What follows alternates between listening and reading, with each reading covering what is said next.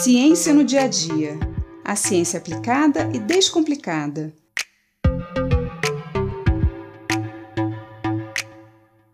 Outro dia, eu estava cortando cebola, daquelas bem ardidas, sabe? E é claro, desandei a chorar. Aí eu fiquei me perguntando: por que, a gente chora quando corta cebola? Aliás, que é feito a lágrima? E por que a gente chora? A lágrima é um líquido composto basicamente de água. 98% da lágrima é água. E também tem mais algumas substâncias que são produzidas pelo nosso corpo. Nós produzimos as lágrimas nas glândulas lacrimais, que ficam na parte interna das nossas pálpebras, naquele cantinho externo de cada olho.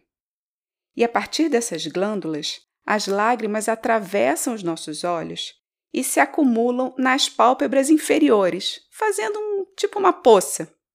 Dali, elas entram nos canais lacrimais, através desses furinhos que nós temos no cantinho interno dos nossos olhos.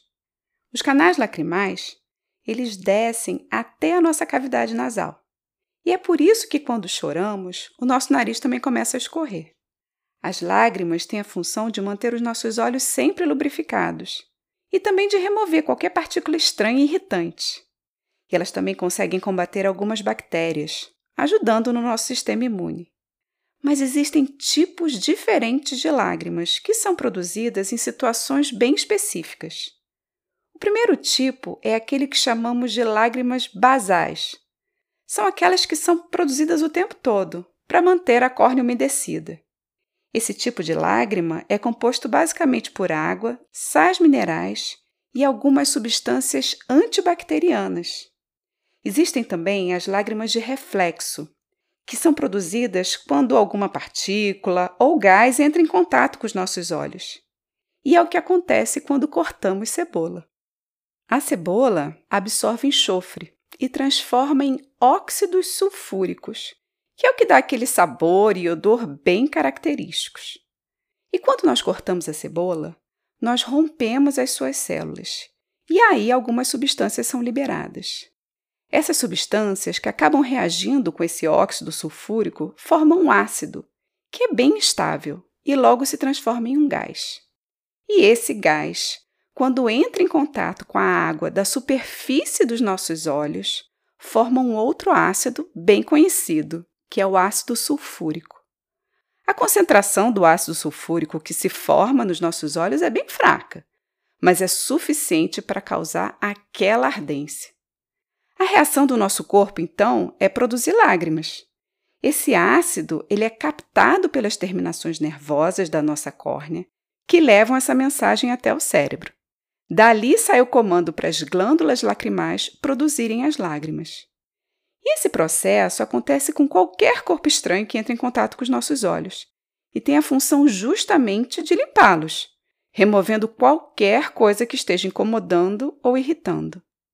Mas no caso da cebola, quanto mais lágrimas produzimos, mais ácido será formado a partir dos gases e pior será a sensação.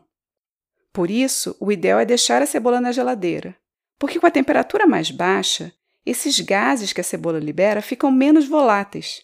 Então, uma menor quantidade desses gases entrará em contato com os nossos olhos. Eu já testei e funciona. Outra alternativa é molhar a cebola antes de cortar, porque aquela água que fica na superfície da cebola vai começar a reagir com os gases e aí formar o ácido antes que ele chegue aos nossos olhos.